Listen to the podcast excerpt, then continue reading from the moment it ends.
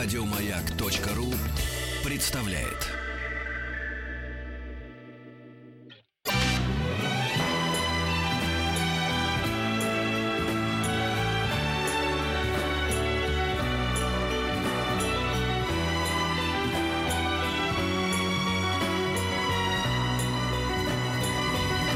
Спутник кинозрителя. Спасибо, Мирей Матье. Пожалуйста, проследуйте в буфет. А теперь Антон Долин. Привет, Привет, Антон. Привет, ребята.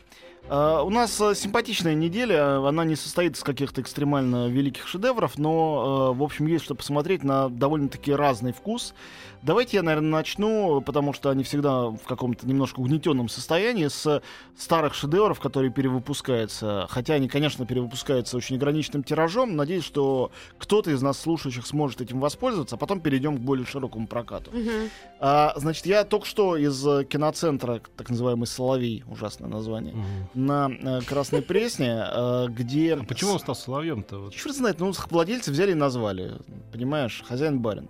А э, Соловей, Соловей. Ну, так ему понравилось. Может, в чью-то честь, не знаю. Короче говоря, э, там выпускается 7 числа на большом экране. Ну, наверное, не на самом большом, вряд ли это будет там в самом большом их зале показываться. Но все-таки, ну, на настоящем широком экране.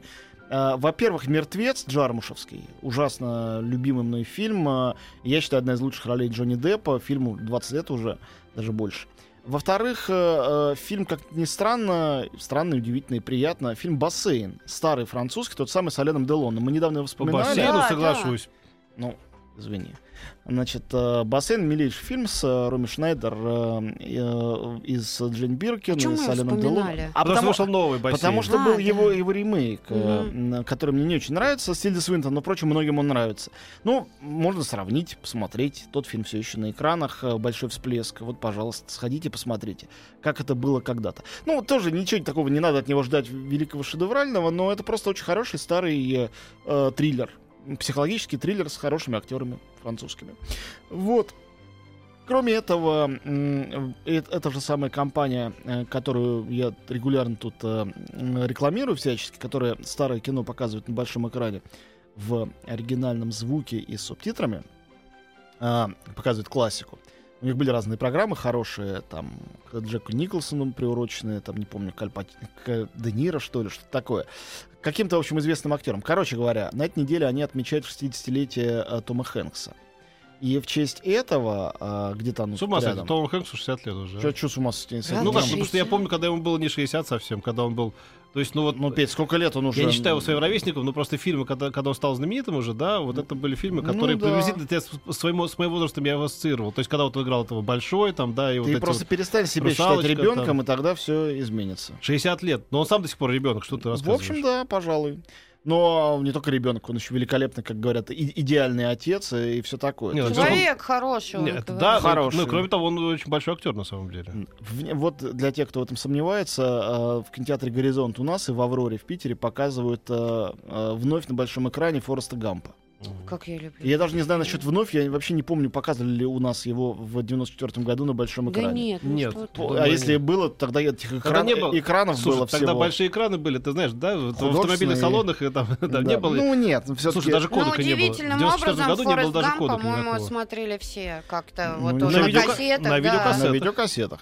В общем, э, Форест Гамп, великий фильм, я его в этом году показывал, пересматривал, показывая его своему сыну старшему, и на него тоже произвело большое впечатление. Это, конечно, очень важный фильм в истории мирового кино. И Тихий Дон э, Америки практически такой. Ну вот, к счастью, нет. Тихий Дон Америки это унесенный ветром. А, а это, я даже не знаю, с чем сравнить. Это э, швейк американский. А в России, в принципе, нет такого произведения. Это история похождений идиота. У нас только есть Иван Дурак в фольклоре. Тоже великий персонаж. История дурака, которому счастье. И который своим дурацким умом умнее умных. И это такая совершенно особенная история. Это то, что в немецкой литературе когда-то было описано в 17 по-моему, веке, в великом романе «Simplicius Simplicissimus». То, что отчасти было в Гаргантюа Пантагрюэле, то, что Да это отчасти было сказки, в Антон. Дон Ки- Ну, сказки, да, говорю, но в Да. нашей да. литературе Да. вот именно, ну, один есть пример, более-менее приближающийся, но очень так издалека. Это Чевенгур Платонов, где тоже был такой наш Дон Кихот и так далее. Вот история эпопеи сквозь, из- сквозь большую историю с большой буквы И страны, эпопея одного дурака. Вот такого вот простофиля, который э, является вроде бы он чудак, а с другой стороны он агент любого из нас. И он нам ближе, чем здравомыслящие какие-то э, герои, э, приключения которых, вро- ну, вроде бы такие суперменские, любит наблюдать публика. И Форест Гамп — это в этом смысле совершенно великая американская история, э, которая восходит вот к этим э, высоким европейским образцам. Прежде всего к Швейку. Швейк — это вот классическая история, только там была Первая мировая война, а тут Вьетнамская война. Поэтому Форест Гамп, вдруг вы не видели, э, здорово его на большом экране. Э, может, я сам схожу, я никогда его на большом экране не смотрел, никогда в жизни. Вот, э, это я рассказал вам про маленькие э, всякие радости, а теперь расскажу про радости побольше. Э, ну и, наверное, я начну с фильма, который из таких популярных больших фильмов этой недели мне больше всего понравился. Хотя он условно большой, это на самом деле монофильм с одной единственной героиней и несколькими эпизодическими До персонажами. встречи с тобой? Нет. До встречи с тобой не смотрел. Это фильм с Эмилией Кларк, той самой, которая Дейнерис. Это некая мелодрама.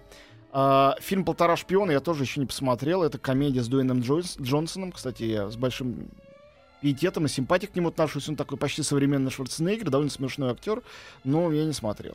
А, фильм «Мобильник» э, по Стивену Кингу я нарочно не смотрел, потому что у него уникальный рейтинг на моем любимом сайте, с которым я люблю сверяться, Rotten Tomatoes, где собираются все рецензии англоязычного мира. У этого фильма рейтинг 0. Такое почти никогда не На бывает. самом деле, такой, такой, такой фильм именно и стоит посмотреть. Наверное. Но я просто оттягиваю это удовольствие. Как называется? как Называется раз? «Мобильник». Это экранизация «Мобильник». приличного, но далеко не лучшего романа Стивена Кинга, в котором только одна хорошая здравая идея, что когда наступит апокалипсис, он придет через мобильники, все люди с мобильниками погибнут, и останутся только немногие, э, кого мы сейчас считаем сумасшедшими, кто мобильниками принципиально не пользуется. Круто. Там же это Ну, м, Джексон. владельцев Nokia можно приравнять к тем, кто не пользуется мобильниками. Ну, потому что я тоже выживу. Может быть, да. Слушай, но- классно. Ноль. Идея хорошая, но это кинговская идея. Кинг выдающийся писатель. А э, Надо, надо смотреть. фильм, говорят, э, очень слабый, Вчера я посмотрел на- самый худший фильм на Земле, знаешь? Да, да. Ну, этой недели. На Земле, я думаю, это да, всегда да. преувеличение. Э, Так вот, лучший фильм э, из попсовых фильмов этой недели, на мой взгляд, это фильм «Отмель». У него как раз очень хороший рейтинг, его все хвалят. Это действительно довольно нетривиальная картина. Значит, с одной стороны, это как бы стандартная история противостояния э, человека и акулы. А, Ужасы, что ли? ну, это триллер скорее, чем А. ужасы. Я бы ужасами это не назвал. А, то есть это такие постчелюстианская волна. Этих Да. фильмов очень Ну, много. сама идея не новая, а что же такого отличает? от- Рассказываю абсолютный минимализм. А, этот фильм состоит из очень красивого а, настоящего пляжа с волнами, девушки-серфера в красивом купальнике, которая абсолютно одна туда приехала, чтобы поплавать. Там были какие-то местные пару парней, которые тут же свалили. Где-то в Мексике какой-то заброшенный пляж. И а, когда уже начинает смеркаться, остальные серферы куда-то уже уехали на своем джипе, она хочет немножко значит, искупаться и потом вылезти на пляж, какой-то кемпинг там себе устроить. В общем, она серфер э, привычный. Тут она э, натыкается, вот интересно, что в отличие от э, «Челюстей» и многих других фильмов, тут есть э, биологическая, зоологическая, нормальная мотивация для всего происходящего. Она обнаруживает труп, прибитый почти к берегу, она недалеко, конечно, от берега, там 200-300 метров, говорится, труп кита, э, которого, как свою добычу, охраняет акула. И акула, видя в человеке опасность, атакует ее. И дальше она не может доплыть, разумеется, до берега, и ей прокусили ногу, она выбирается на какой-то камень. И ждет прилива, когда уже спрятаться будет негде, в надежде, что кто-то до этого на пляже появится. И. То есть это противостояние человека и акулы. Есть девушка, есть акула, есть море, нет больше ничего в фильме вообще. И есть довольно интересно продуманная драматургия этого противостояния, которую я пересказывать не буду, потому что действительно поначалу это смотрится как некая ерунда, потому что непонятно, из чего этой интриги делаться, а потом она постепенно разворачивается. И вот из этого совершенно минимального набора. И я хочу сказать, что Блейк Лайвли, э, симпатичная молодая актриса, которая, кстати, отлично сыграла в новом фильме Вуди Аллена, в том числе, вот, который выйдет через там 2-3 недели, она очень тут хороша. Это настоящая актерская работа, что не всегда в триллерах или ужастиках получается, но поскольку на ней весь фильм, а акулы мы очень мало ее видим, это классное кино, и повторяю, я думаю, что защитники акул не будут здесь набрасываться, как они часто набрасываются на авторов фильма, потому что здесь все сделано очень корректно. Нас спрашивают, а кто акулу, кто акулу играет? съемки. Да, ну тут это та же самая Да. шкура, что в Да, челюстях. да. Похоже очень. Вот. а, то есть это не просто акула-людоед, который атакует просто так людей. Но Она это не скучно смотреть. Не э, скучно, очень Одно классно. и то же. Очень классно, не скучно, он не длинный фильм, полтора часа. Ну, мне понравилось. Я как бы вот всем рекомендую. Это, конечно, это не мудрящий фильм. Конечно, это одноразовый фильм, не чтобы его пересматривать много раз. Но он классно сделан, очень хорошо сыгран, с привлекательной, талантливой молодой актрисой. Вот, поэтому если вас вид, к, там, не знаю, крови, разумеется, бутафорской, э, сам по себе не пугает и не смущает, то посмотрите, получите удовольствие. Еще раз, называется «Отмель». На «Отмеле» происходит все действие.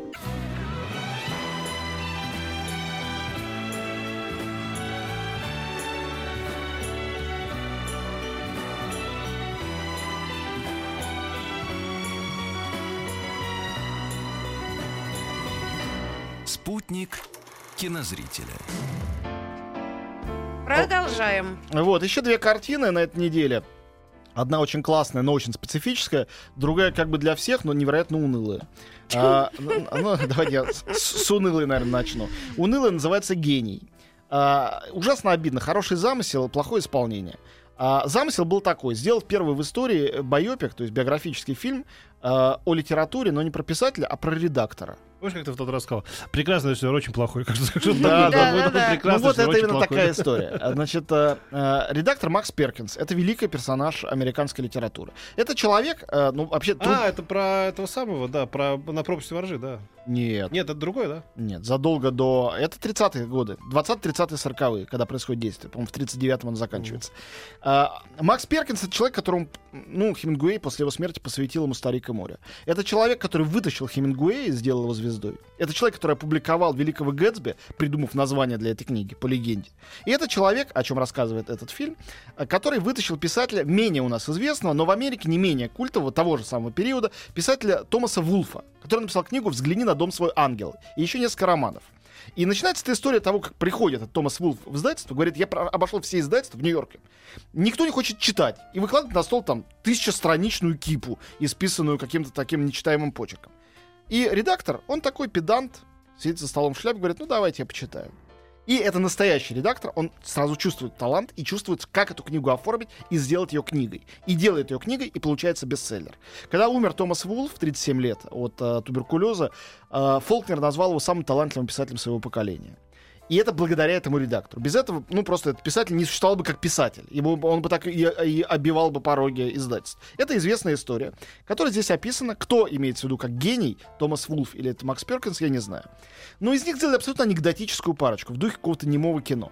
Джуд Лоу играет гения, как только вот бесталанный режиссер, некто Майкл Грандадж, это английский режиссер-сериальщик, может представить себе гения. То есть у него растрепанные волосы, выпученные глаза, он все время размахивает руками, м, мимика, жестикуляция повышенная, все это. Напротив, редактор э, Макс Перкинс, он всегда в шляпе, он там обедает в шляпе за столом и в галстуке, всегда. Это должно быть то ли смешно, то ли страшно, я не знаю. И изображает такой вот нечеловеческий педантизм. Это какие-то вот э, Макс Линдеровского времени, какая-то такая вот... э, Вульгарные представления э, о том, когда... Лорел и Харди. Такая смешная пара, которая сделана в фильме, который очень помпезный, совершенно не смешной. Немножко ситуацию улучшает э, Лора Линни, она играет жену и мать пятерых детей этого редактора, и Николь Кидман в роли такой истеричной, тоже докомичного любовницы э, этого самого писателя. Что нам собирается сказать этот фильм, я не очень понял. Как биография редактора это недостаточно. Как биография писателя тоже. У меня четкое ощущение, что ни сценарист, ни режиссер просто не прочитали прозу этого Томаса Вулфа. Решили, есть история, писатель, редактор, давайте расскажем, что они не стали, что они за книгу там пишут вместе. Ну, судя по тому, как они пихают это во все Евроньюзы и так далее, значит, все критические заметки, Ну явно да. они пихают их на Оскар. там, Да, это фильм сделан специально это, для это, Оскара. Это вот видно даже по, по... У меня челюсть стала сводить от скуки, даже когда я видел этот самый ролик, я просто видел, как они все по рецептам, э, типа, Ну, мне больно как, как смотреть король фильм. говорит, знаешь, там, типа, Да. вот это такое вот, как Именно. вот один, значит, э, поправляет великого человека, Именно. И король говорит, его. фильм не... И вот они такие разные, но потом они сближаются. Вот, вот, вот.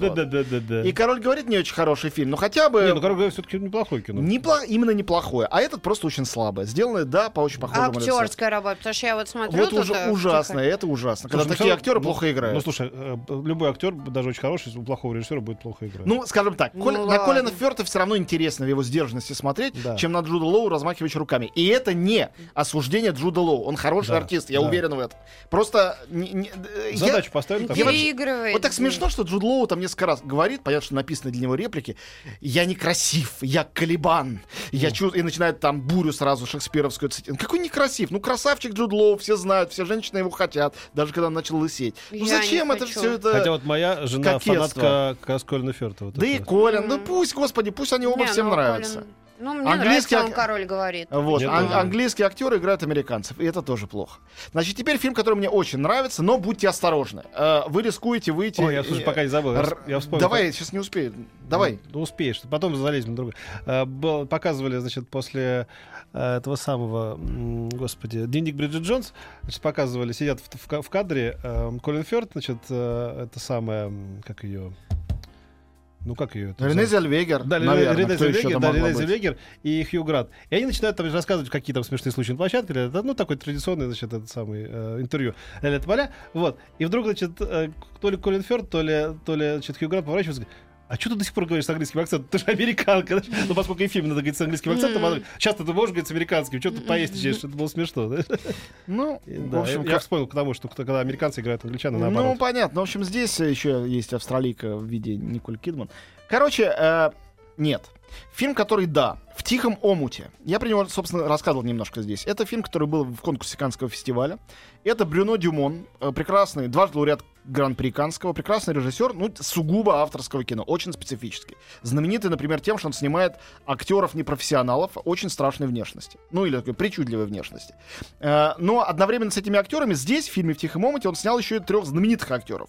Жюльет Бинош, Фабрис Лукини и Валерия Бруни Тедески играют трех старших членов семейства богатых лильских буржуа, которые примерно в 1910 году решили отдохнуть на море и едут на курорт. Там они встречают семейство э, местных рыбаков, ловцов мидий, простонародье такое. Их играют актеры, которые не актеры, вообще непонятно кто. И это могла быть такая идиллическая комедия. Э, э, Тем более, что дети друг в друга влюбляются, дети двух семей. Потом выясняется, что семья буржуа, они э, все результат запутанных инцестуальных связей. А Один из их детей на самом деле гермафродит, о чем никто не догадывается. А рыбаки, они и ловцы мидий, они нет. Они у никого не знают, что такое инцест. Они просто ловят туристов и их едят сырыми. И там показано, как они их сырыми едят, обгладывают кровавые кости. Потом продолжаются, значит, лирические пейзажи красивые, разговоры, прогулки. комедия? Yeah. Да, очень черная. Вместе с тем это еще и детектив, потому что там ходят два абсолютно ни к чему не способных полицейских в котелках и костюмах, которые пытаются расследовать, но они даже ходят с трудом. Один из них гигантский, такой шар толстый. Поэтому он настолько гигантский, что иногда он начинает вдруг взлетать и лететь над этим всем. То есть это Господи, бурлескная, абсурд. абсурдная, Ну, общем, бредовая, в- смешная. Вырожденческая французская Чисто вырожденческая, очень смешная, очень черная, ни на что на свете не похожая. И абсолютно, ну, как действительно, по-настоящему оригинальное кино. Очень не на любой вкус. Но я признаю, что я хохотал в Каннах, мне было прям очень хорошо. Все эти прекрасные актеры, особенно Бинош, они играют э, чудовищно карикатурно, кривляются, как хорошие актеры не должны. Напротив, те, которые не актеры, пытаются так по-шекспировски да. входить э, в образ, так неподвижно смотрят куда-то вдаль.